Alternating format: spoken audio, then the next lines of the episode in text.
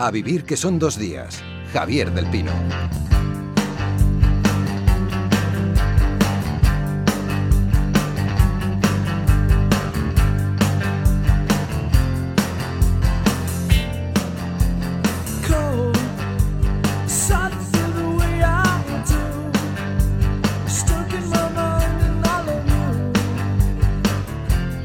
Cada dos semanas abrimos en A Vivir, que son dos días, un espacio para la lectura. Siempre está a cargo de Óscar López. ¿Cómo estás, Óscar? Hola, Javier. Buenos días. Eh, nos gusta mucho, supongo que más a los periodistas que a los críticos, que categorizar las cosas y, buscar la manera de agruparlo ¿no? y, encuadrar todo aquello que nos pueda interesar. Eh, es habitual que lo hagamos eh, con los escritores. Hablamos siempre de generaciones. Algunas están muy bien definidas, 98, 27. Generación nocilla no sé muy bien si esto es un término acertado, ¿no? ¿Qué es? Yo, la verdad es que siempre he pensado que ha sido una generación un poco ficticia. Probablemente es la última generación literaria que, a la que se le ha puesto nombre. Coincidió que varios autores jóvenes publicaron libros y se hablaba mucho de ellos. En este caso fue Agustín Fernández Mayo el que dio nombre, pero ahí en esa generación pues eh, se metió a Lolita Bosca, a Javier Calvo, a Manuel Vilas y también al, a nuestro invitado de hoy, pero yo creo que fue una generación que, que, era, a ver, que había gente que sí que es verdad que apostaba por una cierta fragmentación, que incluso utilizaban una cierta iconografía pop en sus libros, ¿no? Pero luego habían otros a los que se les decía que estaban en la generación nocilla y no tenían nada que ver. Y por ejemplo, nuestro invitado de hoy, Ricardo Menéndez Salmón, su, sus novelas, sus libros, sus relatos no tienen absolutamente nada que ver con la generación nocilla, ¿no? Ricardo Menéndez Salmón acaba de publicar en Seis Barral Niños en el Tiempo.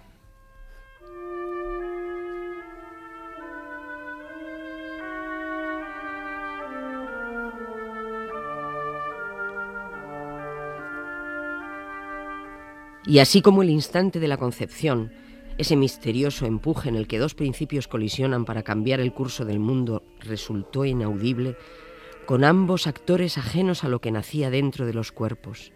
Así, el instante de la desgracia fue también silencioso. Solo, más tarde, al entrar en casa desde el jardín de juegos, descubrieron la sangre empapando el pantalón del niño. Ese mismo niño que los miraba con ojos inocentes, sin huella de dolor o de sorpresa, ignorante de que algo se había quebrado dentro de él, fatal y decisivamente. Es el comienzo aterrador de esa novela Niños en el Tiempo de Ricardo Menéndez Salmón, eh, a la voz de Luisa Martín, con la música del Kindertotenlieder número uno de Gustav Mahler. Ricardo, ¿cómo estás? Buenos días. Eh, buenos días. Eh, es muy duro leer por lo menos el primer, el primer episodio de tu libro, son como tres, tres episodios, ¿no? Es como un exorcismo para padres, yo creo. Sí, sí, la verdad es que el arranque del libro es delicado y y bueno, como Luis ha leído bien en, ese fragmento escogido, eh, nos mete en un mundo un tanto de, pesadilla, porque se asoma quizás a la, a la forma del dolor más intensa que imagino podemos concebir, que es la, pérdida del hijo. Claro, es una especie de, puñetazo en el estómago, en, la primera página, en esas eh, primeras ocho líneas. Eh, es una respuesta a este libro, a esa pesadilla que también eh, puede que tengas tú. Tú tienes un hijo también, ¿no? Yo tengo dos, tengo dos, hijos. Dos hijos, sí. Y supongo que este es un miedo que siempre está desde el momento en que, incluso antes de, de que eres padre, ¿no? Ya desde el momento en que sabes que vas a ser padre. Supongo que es una especie de temor que nunca, que nunca te abandona. Pero bueno, no, no creo que lo que pone en marcha la redacción de Niños en el Tiempo haya sido el, intento de exorcizar un, o, de, o de contener un, posible, un posible o futuro dolor. ¿no? Simplemente, bueno, un, un tema sobre el que me apetecía reflexionar, el, en general el, concepto de la pérdida, del, del dolor y bueno, me parecía que esta figura de la ausencia del hijo era quizás pues la que mejor la que mejor resumía este, este especie de arquetipo. ¿no? Desde luego, si es un libro sobre el dolor, eso es lo que se dice, que no hay mayor dolor que el de sobrevivir a un hijo. ¿no? Oscar, eh, ¿qué nos cuenta Niños en el Tiempo? Pues es una novela dividida en tres partes, cada una tiene su propia singularidad, pero las tres se complementan, se entrelazan y desde luego la paternidad y la niñez están muy presentes. Tenemos una primera, una primera parte donde un matrimonio pierde a su hijo y entonces intentan soportar ese dolor, esa pérdida, intentar reconstruir la relación. Luego tenemos una segunda parte muy que va a sorprender mucho a los lectores donde se recrea de manera literaria y no religiosa la infancia de Jesús. A mí casi que me interesa mucho en esta historia la relación de los padres de Jesús, por encima incluso de la propia infancia, aunque va evidentemente ligado. Y luego hay una tercera que yo creo que es la más optimista de todas, que es la más luminosa, que es un viaje que hace a Creta una mujer que está embarazada. ¿no? Digo que es la más luminosa porque yo creo que, esta novela es como un crescendo, ¿no? empieza de una manera muy perturbadora, terrible, y vamos como hacia la luz, ¿sabes? Vamos como hacia, hacia una cierta paz interior que sería el final de este libro, lo cual a mí me llama poderosamente la atención, conociendo también toda la obra anterior de Ricardo. Y desde luego lo que hay que destacar es también ese estilo tan poderoso que tiene Ricardo para, para narrar. Lo digo porque mm, son inseparables, es decir, lo que él nos cuenta con la manera como lo cuenta, en su caso, como autor, es algo que es absolutamente inseparable. En otros autores quizás no tanto, pero en él sí, desde luego. Tienes una manera de, escribir maravillosa, Ricardo, te lo puedo asegurar. Eh, eh, cuando, cuando decidiste escribir este libro, eh, ¿Qué parte tenías en la cabeza primero? La parte de Jesús, que es la más sorprendente. Sí, el, libro realmente lo, primero que había empezado a redactar y en ese momento no sabía que iba a formar parte de un conjunto más, más amplio. Yo hacía un, tiempo acariciaba la idea de, redactar una, infancia de Jesús, ¿no? que era un lugar que me parece que faltaba, faltaba en, digamos, en, nuestra tradición. Era curioso que un personaje de de tan enorme calado en, nuestra tradición, independientemente de que se sea una persona de fe o no, eh, digamos que sus narradores, aquellos que nos habían trasladado la peripecia de su vida, etcétera, etcétera, nos habían hurtado, habían elidido esta parte bueno, pues central en la constitución de, todos nosotros, que es la infancia. Me parecía que ahí había un, un regalo para un escritor, ¿no? Por lo menos para un, para un escritor como yo. Un hueco narrativo. Sí, sí, sí, era, era, muy, era muy seductor asomarse a, y como, como muy bien ha insinuado Oscar, desde los poderes única y exclusivamente de la literatura. ¿no? Yo creo que Niños en el Tiempo es también un libro que en ese sentido rompe una lanza en favor de, de, la, de, la, de, la, pura libertad, del puro vuelo de la imaginación literaria y su capacidad para, bueno, para generar realidades alternativas. Que te puedas inventar un hermano gemelo de Jesús, por ejemplo, o que puedas imaginar eh, lo, que piensa su padre de todo lo que teóricamente iba a decir pasó. Bueno, quién sabe. Y la, y la amiga, Lavinia, que tiene un papel muy importante también. Bueno, en este club de lectura, eh, Ricardo, ya sabes que invitamos a un par de oyentes de a vivir que son dos días, que se suman, que leen el libro y que vienen aquí a meterse contigo. O, por lo menos eso es lo que les pedimos. Luego al final eh, suelen acabar haciendo la pelota al autor, pero eso es otra historia. En, Madrid conmigo está Telmo Ródenas, que tiene 39 años, es matemático, aunque trabaja como informático, forma parte del club de lectura de la librería La Fugitiva. ¿Cómo estás, Telmo? Hola, buenos días, bien, gracias. Y en Barcelona está Beatriz Conde, 33 años, estudió turismo, aunque trabaja de contable y forma parte también de un club de lectura. ¿Cómo estás, Beatriz? Hola, buenos días. Son de dos personas, eh, yo creo, de tu generación, más o menos, o, con tus inquietudes. ¿no? Os voy a pedir lo primero, una primera crítica, que me digáis si os ha gustado, si no os ha gustado, os ha sorprendido, os ha hecho llorar.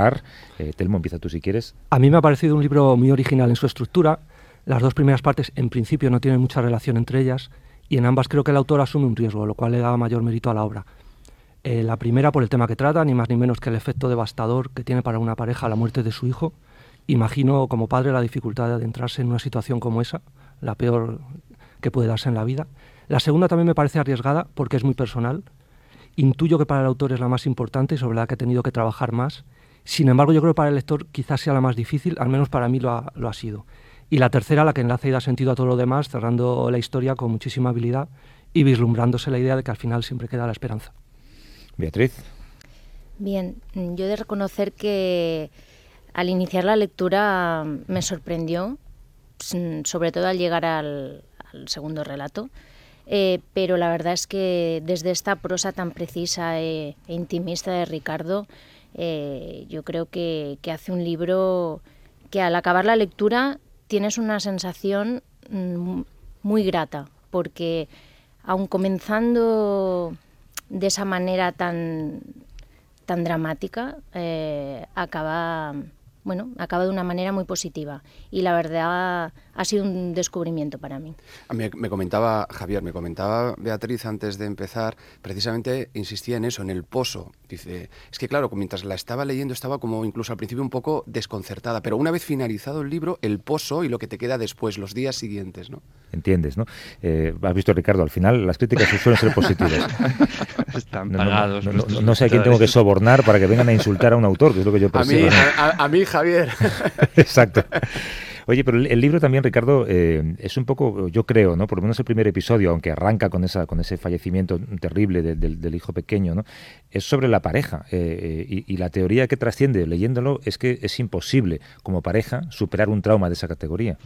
Bueno, también efectivamente es un, es un libro que, que se asoma a esa dialéctica que, que, en fin, que la vida en general genera dentro de las parejas y también, obviamente, un, suceso tan tan radical y tan doloroso y tan estremecedor como, como, la pérdida de un hijo, imagino que socava, dinamita y pone, pone en consideración muchas cosas dentro del, universo de la pareja. Es cierto que durante este primer capítulo se sugieren entre líneas bueno, pues conceptos que están en la cabeza de todos, ¿no? el concepto de culpa, el concepto de, vergüenza, hay una especie de acusación nunca explícita dentro del seno de la pareja, en fin, eh, son, son cosas que, que efectivamente sobrevuelan todo el espíritu de la narración, aunque aparentemente estemos hablando de, una historia centrada en, el niño, en la infancia, en la paternidad, obviamente esto repercute y resuena en el, ámbito del, amor, del amor de pareja. Es que además tú eres muy hábil ahí en esta primera historia. Quiero decir que podemos llegar a pensar que la pérdida de un hijo, como bien comenta Javier,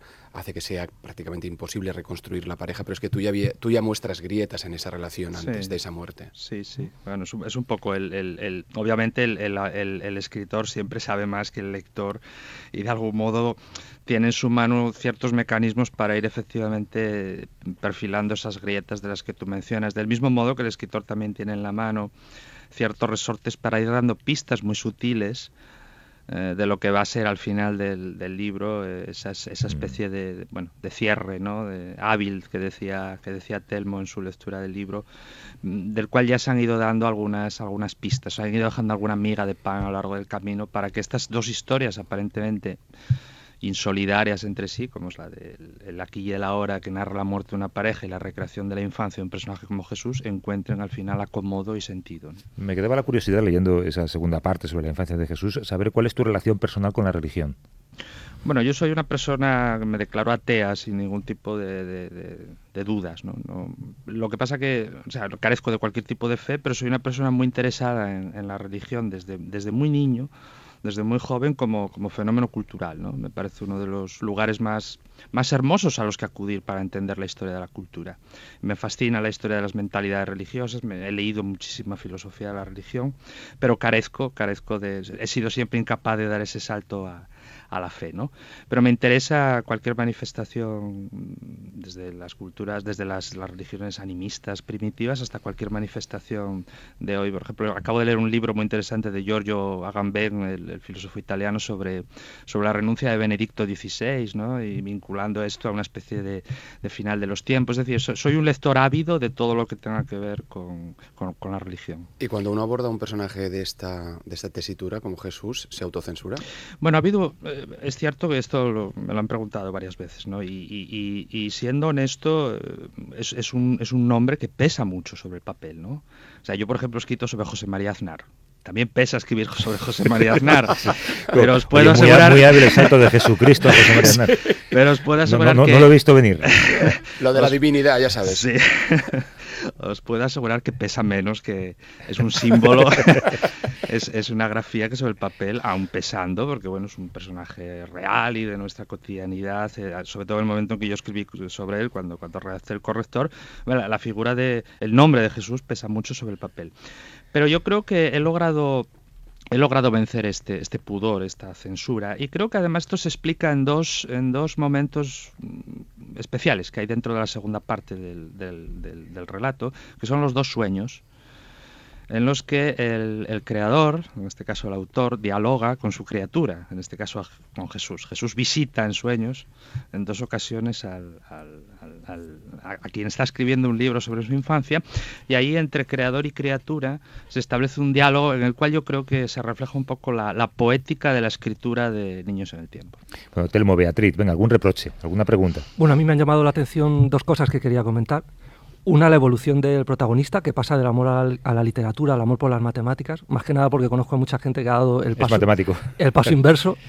Y eh, quería preguntarle cómo se le ocurrió la idea eh, de que Jesús tuviera un gemelo. Es tan original y tan chocante y podría sugerir tantas cuestiones. Bueno, yo creo que como venimos de un, de un episodio donde la pérdida está, está presente desde el inicio, ¿no? y hablamos de una, de una madre huérfana, por decirlo de alguna manera, me apetecía arrancar esta segunda parte también con una María, eh, es decir, la madre de, Jesús, en, cierta medida huérfana. Si te das cuenta, a lo largo de la, del, proceso de la construcción de este personaje femenino de la Virgen en, el segundo, en la segunda parte, bueno, aunque no sería la Virgen en puridad, no podríamos llamarla así en esta segunda parte. María, en esta segunda parte, es una mujer que arrastra siempre también dentro de sí una cierta sensación de pérdida, una cierta sensación de nostalgia por ese hijo que además habría sido el primogénito perdido y del cual en determinadas ocasiones incluso le, le habla a su hermano. Y, qué decir de José, como, como escribes tú en el libro, ¿no? Dice, es un agente absolutamente pasivo, un hombre doblemente mutilado en su potencia de varón y en su conciencia de hombre. Sí, ha sido siempre un personaje, bueno, yo creo que muy, el gran personaje abandonado, ¿no? Por parte de, la literatura, en este caso de la literatura religiosa, porque, claro, él, ocupa una posición muy incómoda. Es un actor secundario, claro, Aparte, una posición muy incómoda. Imaginémonos que, que cualquier, cualquier varón haya tenido que que encontrarse en la tesitura de, aceptar lo que él tiene que aceptar, ¿no? El, embarazo de su mujer. Sí. Entonces, me, parece que además, bueno, a mí eh, me, interesa mucho también, siempre que escribo, el tema de las profesiones. En todos mis libros siempre aparece alguna, alguna reflexión sobre, sobre el mundo del trabajo, sobre el mundo de... Y, bueno, la, la, profesión, digamos, de, de carpintero, me pareció especialmente hermosa también para reflexionar sobre bueno, sobre ciertos aspectos de, lo cotidiano, ¿no? sobre ciertos aspectos de, también de la resistencia de los objetos al paso del tiempo. Y, bueno, hay, una serie de, apariciones de Jesús en su taller, hay una serie de reflexiones sobre sobre las obras que en el futuro eh, otros hombres harán eh, dedicadas al hijo de este, de este humilde carpintero, que bueno, me pareció muy sugerentes. Beatriz.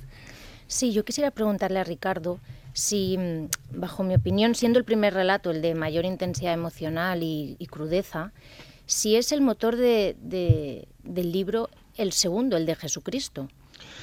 Mm, no lo sé, Beatriz. Eh, yo creo que son, son eh, nacen de impulsos diferentes. Eh, no, no, me atrevería a decir que para mí ha sido más importante intentar reconstruir una posible infancia literaria de un personaje de este calado o intentar de algún modo eh, ahondar en, la reflexión sobre, sobre conceptos como los que sugería antes, como los de pérdida. ¿no? Yo creo que la clave del libro es, eh, en, algún, en alguna medida, lograr que estos dos eh, cursos que aparentemente discurren en paralelo pero que nunca van a tocarse, lograr encontrar entre ellos el, vínculo, el nexo, la simploqué, por decirlo de alguna manera, que les permita generar una especie de unidad de sentido más alta ¿no? y que combine bueno, este carácter dramático, como tú sugieres, de la primera parte, con este carácter más celebrativo de la segunda. Y, sí, me gustaría dejar claro, eh, que en el ánimo del lector yo creo que como, como insinuaba Oscar y como insinuabais tú, eh, Telmo y tú también en, vuestra lectura del libro, yo creo que este es un libro en cierta medida luminoso, ¿no? A pesar de que ah, nace efectivamente como un texto eh, de duelo, yo creo que acaba por ser un texto conmemorativo, ¿no? Hace un camino, digamos, de las tinieblas a, la luz, contrariamente a, otros libros míos anteriores que esta luz veces no la alcanzaba nunca, ¿no? ¿Y qué es lo que te ha pasado? En ese cambio? Mm, no lo sé, Oscar, serán los años. o, los hijos, o los la madurez. O será, es una pena que no esté Manu hoy porque siempre me criticaba a ver cuándo, a ver cuándo escribes un libro feliz y tal. Bueno, que nos pues, haga sonreír. Hoy, que está, hoy, que está, aquí tenemos que... Oye, y hay ah, algo parecido a una reflexión en, la tercera parte sobre eh, un hecho que también parece tabú en, algunos lugares, ¿no? El hecho de decidir tener un hijo o negarse a tenerlo. Mm. Sí, efectivamente, la, situación es difícil hablar de la tercera parte de la novela porque, bueno, eh, Niños en el Tiempo es, esconde una especie de enigma dentro, entonces es difícil hablar de esa tercera parte sin, sin caer en la tentación de desvelarlo, ¿no? Pero efectivamente, la tercera parte de la novela lo que plantea es, eh, bueno, un viaje en soledad de una mujer que tiene que tomar una decisión, una decisión eh, sobre, sobre el futuro o no futuro de, de algo que en la novela se llama un pez, un pequeño pez, que también es una, imagen muy, muy, ligada al imaginario del, de la religión, del, cristianismo, que, que, está dentro de ella y bueno, es una decisión la que debe tomar en soledad, lo que pasa es que esa decisión al final se verá se verá influida o se verá acompañada por, por los sucesos que vivirá en, en esta isla. Sí, pero que es un debate muy interesante, sobre todo para plantearlo ahora. ¿eh? Sí, sí, sobre todo, bueno, de hoy en una semana espero que, que las calles de, de España se Exacto. el día 8 de marzo, creo que este año tendrá más sentido que nunca Exacto. su, bueno, su pues, celebración. Eh, Ricardo eh, Menéndez Salmón, Ricardo, ya sabes que aquí solamente hablamos de los libros que nos gustan, no, Sí. aquí no, no, no admitimos sobornos, Sí. eh, bueno, Oscar yo creo que no, Eh, y, y este libro es, es, eh, altamente recomendable, no sé si hablo como, como padre o como lector, pero desde luego a mí me ha encantado, me, me ha apasionado y está escrito maravillosamente. Pues, Eh, te agradezco, Ricardo Menéndez Salmón, que hayas venido a hablar de ese libro, Niños en el Tiempo, publicado por eh, Seix Barral. Eh, espero que vendas mucho, aunque ya no sé muy bien lo que es mucho en estas... eh, En estos tiempos que corren. sí, no, no lo sabemos nadie. Eh. Pero bueno, que, que- que puedas vivir de ello y no tengas que escribir mucho sobre Aznar, que, que puedas escribir más novelas. Y a, a nuestros lectores, a Telmo Ródenas y a Beatriz Conde, les agradezco que vengan por aquí. Ya saben que si quieren participar como lectores y como oyentes, envíenos un correo a avivir.cadenaser.com. Eh, Telmo, Beatriz, gracias, abrazos. Gracias a vosotros. Gracias. Hasta luego.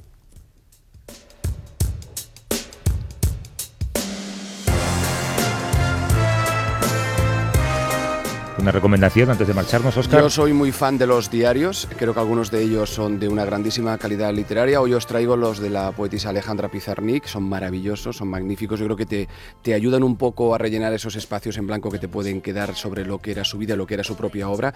Todos los grandes temas que hemos visto en sus poemarios están también aquí, pero de una manera muchísimo más directa. Son realmente hipnóticos, ¿eh? más de mil páginas, ya aviso, pero merecen muchísimo la pena. Diarios. Y el próximo libro que hacemos es el de Aramburu, ¿no? Sí, el de Fernando Aramburu, el último Perfecto. Premio Biblioteca Breve, creo que si no recuerdo mal era Vidas Pretensiones el título. Yo no he empezado todavía, pero si Eduardo Mendoza dice que se ha reído con él, hay que leerlo. Hombre, y además habla del mundo literario, o sea que vale la pena y nos vamos a reír. Un abrazo, Oscar. Un abrazo. Hasta luego. A vivir que son dos días. Javier del Pino.